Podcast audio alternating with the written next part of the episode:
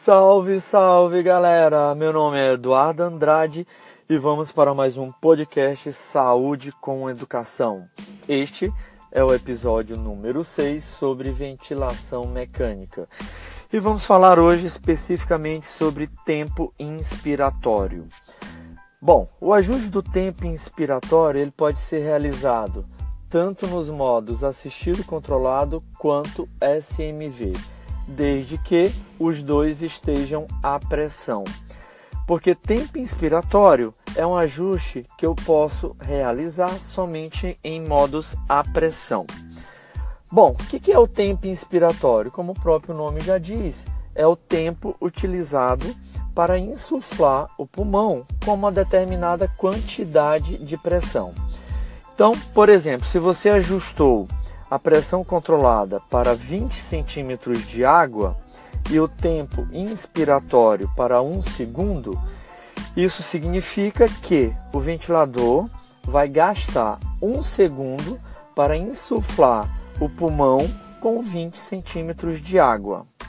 Lembrando que o tempo inspiratório ele tem uma relação inversamente proporcional com o tempo expiratório. Ou seja, toda vez que eu aumento o tempo inspiratório, automaticamente o tempo expiratório ele reduz. E o inverso disto também é verdade. Toda vez que eu reduzo o tempo inspiratório, isso aumenta o tempo expiratório. Por que, que o ventilador faz, estabelece essa relação inversamente proporcional? Exatamente para poder manter o mesmo tempo total do ciclo, tá? Tempo total do ciclo nós vamos falar em um outro episódio. Então, é, por exemplo, vamos supor que é, eu queira, né, é, diminuir o tempo expiratório, tá bom? Se eu quiser isto, eu posso simplesmente aumentar o tempo inspiratório, né? Então eu aumento o tempo ins e isso reduz o tempo ex. O que, que eu estou querendo dizer? Vamos supor que o tempo total do ciclo respiratório seja de 6 segundos, tá bom? Com 6 segundos, se eu regular o meu tempo inspiratório para 1 segundo, vai restar 5 segundos para o tempo expiratório.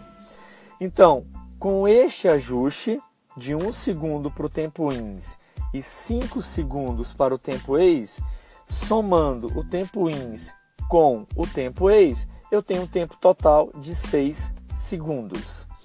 Agora, vamos supor que o meu tempo inspiratório seja reduzido para 0,9 segundos. 0,9 segundos para o tempo ins irão restar 5,1 segundos para o tempo ex, ou seja, eu vou continuar mantendo o tempo total do meu ciclo de 6 segundos. Em algumas patologias, como por exemplo DPOC, é interessante que eu tenha um tempo expiratório maior, tá bom? Ou seja, nessas patologias é interessante eu diminuir o tempo ins para poder obter o maior tempo ex possível, pensando que o DPOC ele é um indivíduo hiperinsuflado, portanto, ele irá se beneficiar mais com o tempo expiratório longo do que com o tempo expiratório curto. Beleza, galera?